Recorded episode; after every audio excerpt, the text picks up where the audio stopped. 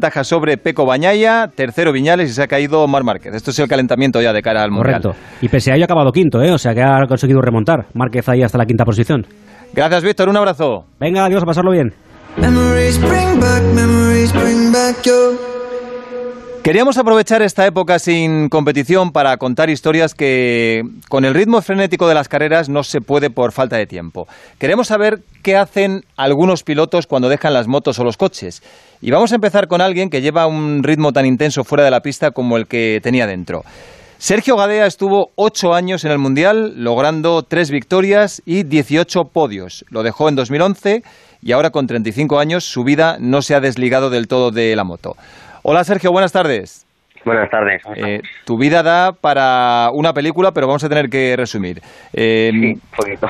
Después de los datos que hemos dado, aunque no fuiste campeón del mundo, se puede decir que tuviste una carrera de éxito como piloto, pero lo dejaste muy joven. ¿Por qué? Bueno, eh, al final a mí se me juntó un poco ¿no? con la crisis, ¿no? Con, cuando cambió todo en el, tema del motociclismo, ¿no? el tema de los sponsors, cuando yo corría al principio, eh, siempre los equipos era quien buscaba el sponsor y quien buscaba el piloto, ¿no? A día de hoy, pues bueno, todos sabemos que han cambiado, que siempre ha estado la discusión, ¿no? De que se paga por, por correr y bueno, pues yo me encontré que tenía posibilidades de quedar tercero en el mundo luchando con Viñales y me encontré en que tenía que pagar porque el equipo no tenía dinero para acabar la temporada yo no estaba dispuesto a pagar y bueno, pues me bajaron de la moto, me subí a Moto 2 porque me llamaron los nietos y me dijeron que no podía estar en casa, que tenía que estar encima de una moto y tuve un accidente, un accidente donde me rompí de todo y casi pierdo la vida y, bueno, y ahí ya se complicó todo, ¿no? En sí ha fallecido Simoncelli, eh, ya empezaba, empezaron a pedir mucho dinero por correr, y bueno, me di cuenta de que ya no tenía 16 años, ¿no? Eh, esa, la pasión la seguía teniendo, pero no, esa hambre de mostrar, ¿no? Creo yo ya pues me intentaba hacer respetar a mí mismo de que yo había demostrado, de que no había tenido un mal año para una excusa para bajarme de una moto, sino estaba ahí arriba peleando todavía por victorias y bueno, pues no encontré ningún equipo que, que valorara eso y me, me quedé sin moto, ¿no? Bueno, se juntó un poco todo. Entonces, en tu caso, eh, dejaste la adrenalina de las motos y mm. la cambiaste por otra casi mayor, porque te dedicaste al paracaidismo.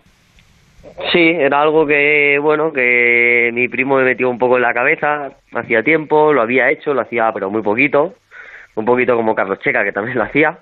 Y bueno, pero una vez lo dejé, pues claro, uno se de repente se da cuenta de que tu vida es muy, muy activa, muy activa, no paras, todo gira a tu alrededor y de la noche a la mañana todo eso para drásticamente, ¿no? O sea, ya no existe nada más, ya no suena el teléfono, ya no, no hay que ir a ningún sitio, no hay que viajar, no hay que hacer nada.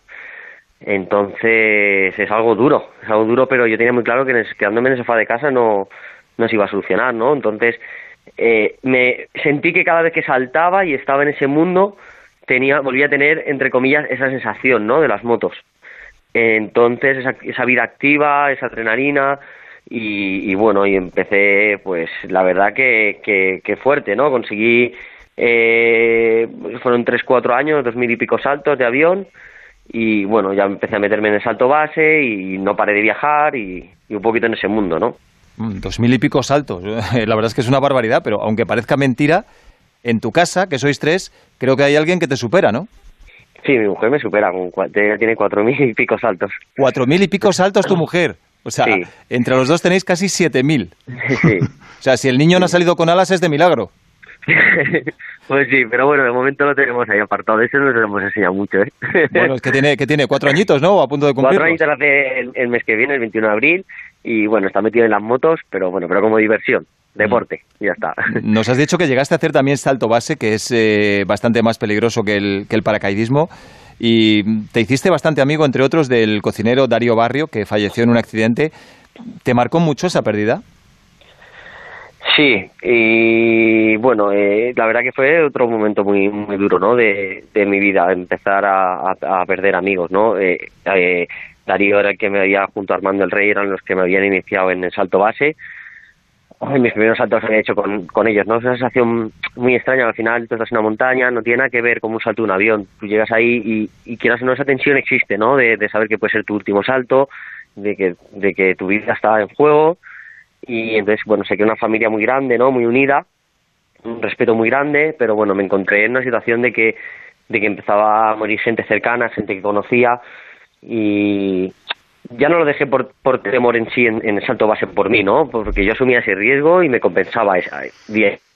Pero, pero ya en el momento que se me hizo normal, ¿no? En el momento de que llegaba el verano, que era cuando más practicábamos salto base, y ya esperabas normalidad de, de gente, amigos tuyos que estabas en la montaña con ellos o conocidos que iban a fallecer, fue lo que replanteé ya con lo de Darío, pues pararlo, ¿no? Sí o sí. He vuelto a hacer algo, pero, pero muy poquito. Mm. Eh, te hiciste eh, amigo de, muchos saltadores, eh, tuviste pérdidas, em, algo a lo mejor cambió en tu cabeza y cambiaste los saltos por los fogones, porque montaste un restaurante en Madrid. la verdad es que fue un cambio radical, ¿no? Bueno, yo me casé con una madrileña, estaba embarazada, eh, seguíamos la vida de locos, por así decirlo, saltando, y bueno, al final, pues como cualquier persona, ¿no? Pues intentas, ¿no? Crecer en tu vida personal, eh, era el momento de intentar sentar la cabeza, hacer una oportunidad, perdón, de montar un negocio, ¿no? Montar un restaurante que era por parte de la familia de mujer, y bueno, pues nos metimos a lo loco, nos metimos ahí en el restaurante sin tener ni idea, y por circunstancias pues me tocó meterme en la cocina no me digas. mi mujer fuera y sí y, y sacarlo para adelante no porque se metió en algo de que era muy difícil y que era muy grande sin experiencia. Y bueno he aprendido mucho o sea que no llega a ser un error porque gracias a Dios pues estoy muy contento no de lo que hemos conseguido de que de que de que bueno que la gente acabe contenta entonces Sergio eh, ¿cómo, se llama el restaurante la taberna de Gadea la taberna de Gadea. Bueno, la verdad es que. En Las Rosas. en el barrio de Las Rosas, en Madrid. Sí. Vale, no, no tiene pérdida. Llamándose la taberna de Gadea. ¿Y, cuál es la especialidad? ¿Cuál es el plato estrella? Bueno, eh, tenemos los callos, comida madrileña, ¿no? Eh, tenemos cocido, cuchillo de barro, eh, rabo de toro, hacemos todo croquetas casi que son increíbles, de verdad. no para que las haga yo, pero bueno, eso es lo que más vendo, ¿sabes? Como, vamos, como chichería las vendemos. Rafa, la, la, próxima comida del equipo de Radio de Motor allí en la taberna de Gadea, ¿eh? por supuesto. Nada, prepárate porque nos juntamos siempre en Navidad, o sea que tendremos que... Sin problema. Nos lo montas allí, hacemos desde allí el programa, ¿eh? Ya, a ver si tenemos suerte, ¿no? Y podemos a ti ya, Oye, eh, quiero hacerte... que no, no, exacto, sí, cuando salgamos de esta. que, oye, quiero hacerte una pregunta eh, un poco más eh, deportiva. Eh, tú que conoces a los pilotos, a todos de cerca y que sabes perfectamente sus virtudes e incluso sus defectos. Eh, ¿qué, quién nos puedes decir tú que para ti puede ser un piloto de los que ves que viene desde atrás, que puede ser el, el que haga un poco de sombra a Mar Márquez, eh, de, estos que tú conoces y que has visto en la pista y que has competido con ellos? si tuvieras que decir, bueno, te dejo dos, dos pilotos que pudieran llegar a hacer sombra a Mar Márquez, ¿a quiénes dirías tú? Bueno, eh, es, es difícil, ¿eh? Es difícil saberlo. Yo creo que a día de hoy nos juntamos con que, sobre todo yo que tengo una escuela, veo que, que, que muchos padres quieren que, que su hijo sea Mar Márquez, ¿no? Mar Márquez hay uno. Batirle, le pueden batir, igual que Valentino Rossi hay uno, que haya un Mar Márquez y lo va a batir, llega otra persona y lo, va a poder ir. A, cara de, este año, pues bueno, Cuartararo está muy fuerte, ¿no? O sea, está demostrando que tiene un don impresionante, que, que, le va a plantar cara, ¿no? Y puede ser alguien que le quite títulos. Eh, Maverick Piñales y tiene todo en el sitio también. O sea, hoy en día hay, hay muchos pilotos, creo, que pueden fastidiarle un, un, un mundial. Pero si me preguntas si creo a alguien que, que, que, le pueda plantar cara como, como Don, ¿no? Encima de una moto que ha demostrado hoy en día, no lo veo. Que lo habrá, seguro.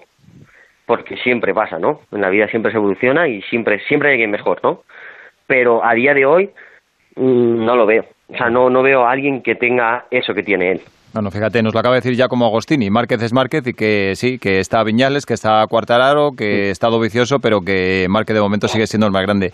Se nos ha quedado en el tintero eh, media vida tuya, porque claro, tienes 35 años, nos has contado lo de las motos, el paracaidismo, el restaurante, pero tienes una escuela de motos en Tarancón, trabajas con pilotos extranjeros en Motorland Aragón, es decir, prácticamente de todo. Sergio, eh, queda pendiente la cita, vamos a ir a comer a la taberna de Gadea en el barrio de Las Rosas en Madrid y hablaremos contigo otro día porque la verdad es que tienes historia. Además, necesitamos un buen analista de motos. Perfecto. Bueno, un placer. Cuídate mucho. Un abrazo grande. un abrazo a todos. Hasta luego. 5 y 52 minutos. Eh, estas crisis, como la que estamos viviendo, sacan lo mejor de la gente y las muestras de solidaridad son numerosas. Por ejemplo, en la iniciativa de Nadal y de Gasol de Cruz Roja se han unido los hermanos Márquez, los Sainz, padre e hijo, eh, Fernando Alonso y muchos otros. Laia San, Nani Roma y otros pilotos de moto están donando sus